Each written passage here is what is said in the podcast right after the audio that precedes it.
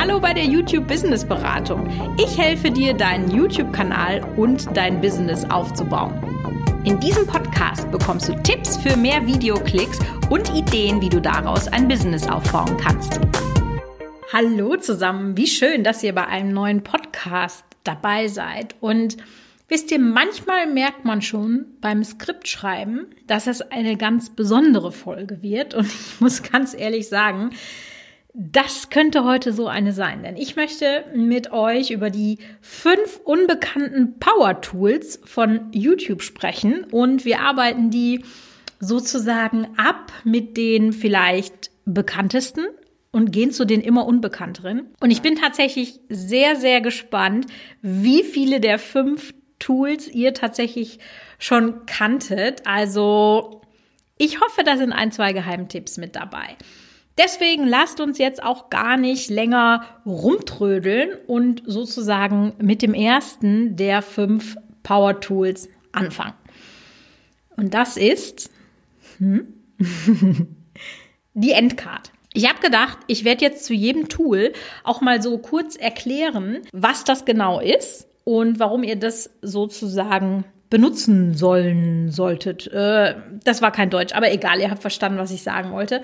Also, die Endcard ist das, was du am Ende eines Videos in deine Videos einbindest.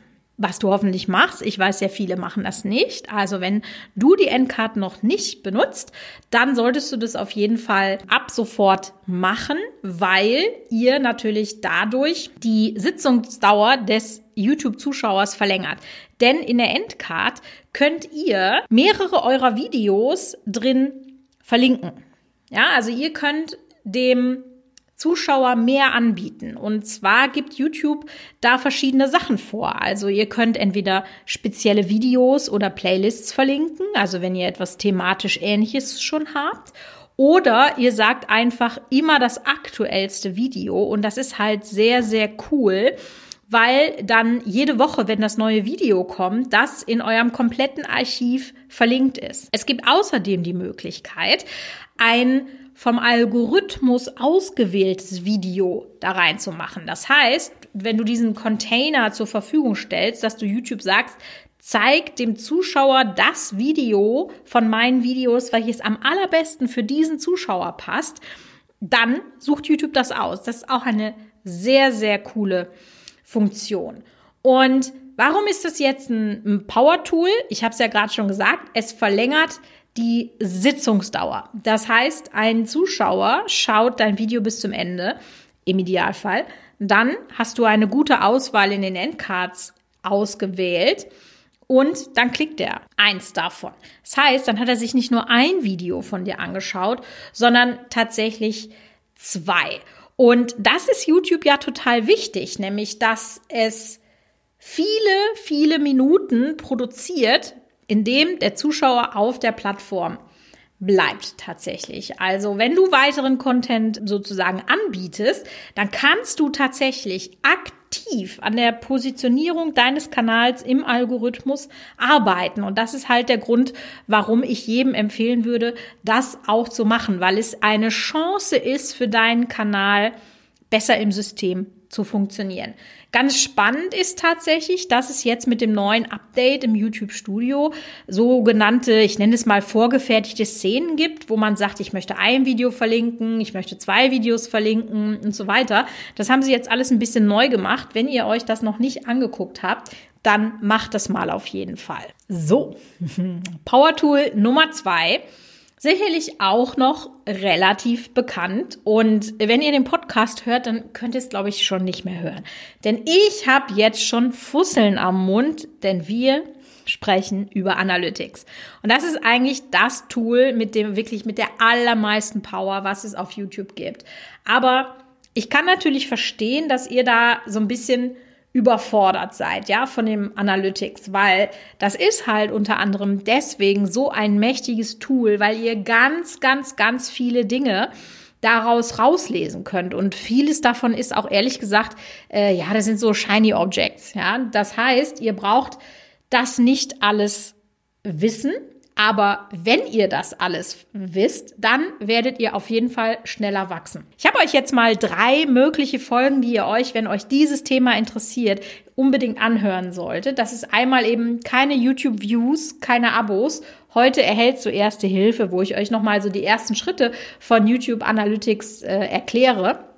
Dann habe ich ein Interview gemacht, richtig cool mit der Yvette, deren Kanal gerade so von 0 auf 100 durchstartet. Und da ist YouTube Analytics auch ein ganz, ganz großer Anteil daran. Und ich glaube, das war mit einer der ersten Folgen, wo ich sage, ich verrate dir das Geheimnis hinter mehr Klicks und Abonnenten. Wie gesagt, verlinken wir euch in den Show Notes. Das ist einfach wirklich essentiell wichtig, dass ihr Analytics richtig lesen könnt und das auch verstehen könnt. Und das ist ja zum Beispiel auch der Grund, warum speziell meine Käufer aus dem Online-Kurs, so wie zum Beispiel Yvette, so tolle Erfolge erzielen, weil die einfach dort Schritt für Schritt lernen, die Analytics zu verstehen und eben auch Praxistipps bekommen, die sie sofort umsetzen können. Wenn ihr euch da mal das Webinar angucken möchtet zu meinem Online-Kurs, auch das haben wir in den Show Notes verlinkt. Aber ich habe gedacht, ich mache euch jetzt sozusagen mal auf die drei wichtigsten Dinge, die ihr euch auf jeden Fall angucken müsst, in Analytics aufmerksam. Das ist zum einen natürlich, und das habt ihr auch in diesem Podcast schon öfter gehört, die Watchtime. Also wie lange wird das Video geschaut? Ja, macht ihr zehn Minuten Video, und zwei Minuten werden geschaut, dann hat das vielleicht ein bisschen Optimierungsbedarf, ja. Weil das einfach nicht so gut beim Zuschauer ankommt, wie man das vielleicht meint, ja. Und jetzt, wenn man eben sagt, ja, zwei Minuten wird es geschaut, dann ist das ja ein Unterschied, ob das das Beispiel ist, was ich gerade sagte, zwei Minuten von zehn oder zwei Minuten von zwei. Und das ist die sogenannte Retention Time, also prozentual von deinem Video. Wie viel Prozent hat der Zuschauer geguckt, ja? Und das dritte, worauf ihr unbedingt achten solltet, das ist die Click-Through-Rate. Das heißt, YouTube zeigt dein Video den Leuten an, wie viel Prozent klicken da drauf. Das könnt ihr mit euren Thumbnails beeinflussen. Auch dazu habe ich ja schon zig Podcasts gemacht. Aber wenn ihr euch nur auf ganz, ganz wenige Daten in YouTube Analytics sozusagen konzentrieren wollt, dann ist das eine davon. Wir gehen immer tiefer in den dichten Dschungel der geheimen Power Tools rein und das, was jetzt kommt, habt ihr vielleicht noch nie benutzt. Kann ja sein. Und das ist eigentlich so eine, ja, ich nenne es mal geheime Perle der Power Tools. Das sind die Infocards.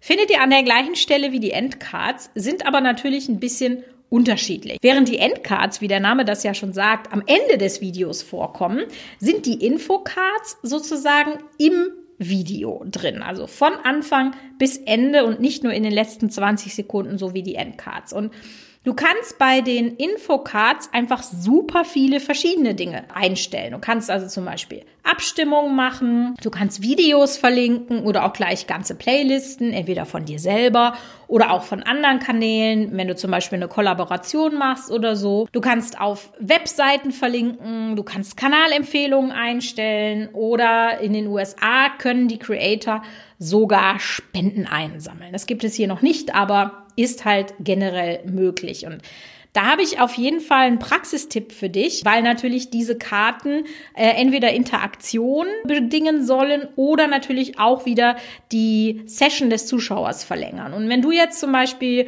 beim Videodreh bist und du hast einen Rezeptekanal und jetzt machst du eine Bolognese-Soße und letzte Woche hast du aber schon eine Carbonara-Soße gemacht für deine Nudeln, dann kannst du ja sagen, während du das abdrehst und wenn ihr weitere Nudelsoßen haben wollt, dann schaut euch doch hier oben mal die Infocard an, da habe ich euch eine Playlist verlinkt. Weil der Call to Action an den Zuschauer, dass er sich das angucken soll, indem du es nicht nur einblendest, sondern es auch noch verbal sagst und im Idealfall vielleicht auch noch mal hier oben in die Ecke drehst, dann wird die Infokarte deutlich eher wahrgenommen und die Chance, dass die geklickt wird, ist auf jeden Fall höher. Also deswegen, ich sage euch das ja immer, dass ihr euch sehr gut vorbereiten sollt für euren Dreh, dass ihr euch einfach aufschreibt, okay, ich muss daran denken, hier auf meine Infocards mit den Nudelsoßrezepten hinzuweisen. Dann wird das auf jeden Fall deutlich besser funktionieren. Wer mitgezählt hat, wird wissen, dass jetzt das Power Tool Nummer 4 bekommt. Und Das ist bei vielen noch so ein bisschen unbekannt, was vielleicht auch daran liegt, dass man es erst ab 10.000 Abonnenten zur Verfügung gestellt bekommt und es dann erst äh, benutzen kann sozusagen. Also das wird von YouTube freigeschaltet. Aber wenn du es hast, dann solltest du es unbedingt nutzen. Ähm, ich sehe leider sehr viele Kanäle, die das tatsächlich nicht machen. Der Vorteil ist, dass wenn du dort auf dem Community-Tab etwas machst, dann kann das, wenn dein Kanal gut im Algorithmus platziert ist, in den Abo-Box-Feed eingespielt werden oder sogar auf die Startseite. Und das ist wirklich ein sehr, sehr mächtiges Tool. Du kannst damit nämlich alte Videos wieder promoten. Wenn du zum Beispiel eine Serie hast, ja, sagst, weiß ich nicht, alle vier Wochen kommt ein Teil von Tim Tested und äh, dann hast du einen, einen Test gemacht, der sich über zwei Videos zieht oder whatever, dann kannst du sagen, hey Leute, morgen kommt die neue Folge von Tim Tested. Und ich habe euch hier nochmal das alte verlinkt, damit ihr auch morgen genau wisst, worum es geht und kannst das da nochmal äh, pushen. Du kannst aber auch zum Beispiel Umfragen starten. Die kann man so ein bisschen zum Research nehmen von Videothemen. Muss man natürlich immer ein bisschen aufpassen. Ich bin ja ein großer Anhänger davon, seine Zuschauer nicht zu fragen, was sie sehen wollen, weil sie es nämlich tatsächlich nicht so genau wissen. Aber wenn ihr ein gutes Research gemacht habt, dann könnt ihr schon eine Tendenz sozusagen feststellen. Also dass quasi nicht die Grundidee von so euren Zuschauern kommt, sondern die Tendenz, wo es denn hingeht. Und was auch richtig, richtig cool ist, dass du dort auch GIFs posten kannst. Und wenn ihr jetzt mal vorstellt, das geht in den Abo-Box-Feed rein und dann sieht man da ja tatsächlich alle Thumbnails aber ein GIF, das sorgt natürlich schon für extrem viel Aufmerksamkeit. Und äh, weil das eben nur sehr, sehr wenige machen, fallt ihr dann sofort auf. Also ja, guckt doch mal, ob ihr euch da eine neue Strategie zurechtlegen könnt. Also mit dem Community Tab könnt ihr wirklich sehr, sehr, sehr viel machen. Und das ist auch wirklich ein richtig cooles Power Tool. Ja, und da sind wir schon bei Power Tool Nummer 5. Das ist das geheimste Power Tool von allen. Und ich bin gespannt, wer von euch sich das tatsächlich schon mal angeschaut hat oder sogar benutzt hat. Und das ist der YouTube Editor. Also es gibt tatsächlich ein Tool, mit dem du Videos schneiden bzw. umschneiden kannst, ja. Die meisten nutzen das tatsächlich so als, ich sage mal in Anführungszeichen, Notfalltool. Wenn im Videoschnitt vielleicht doch mal ein unbemerkter Fehler passiert ist und online gegangen ist, Klassiker ist da auf jeden Fall man macht vielleicht ein Unboxing und hat dann nicht darauf geachtet, dass in einem Frame dann doch die Adresse zu sehen ist. Ich weiß nicht, wie oft das schon vorgekommen ist und es wird auch immer wieder vorkommen tatsächlich. Und dann ist es ganz gut, wenn man dann die Möglichkeit hat, sowas rauszuschneiden. Tatsächlich müsst ihr aber aufpassen, Umschneiden oder rausschneiden ist nur bis zu einer bestimmten View-Anzahl des Videos möglich. Und wenn du ein größerer Creator bist und äh, schiebst das dann vor dir her und denkst dir, ach komm, nach zwei Wochen, jetzt muss ich da mal, weiß ich nicht, das und das rausschneiden aus dem Video, dann kann das sein, dass das nicht mehr geht. Also deswegen das nicht so lange auf die lange Bank schieben. Aber der Editor kann tatsächlich auch noch sehr viel mehr. Also er kann zum Beispiel Dinge blurren. Also wenn du zum Beispiel Gesichter hast, wo du nicht die Erlaubnis eingeholt hast von den Leuten, die jetzt aber auch für die Geschichte nicht wichtig sind, dann mach dir das Leben einfach und blur das einfach oder auch äh, Nummernschilder oder Hausnummern.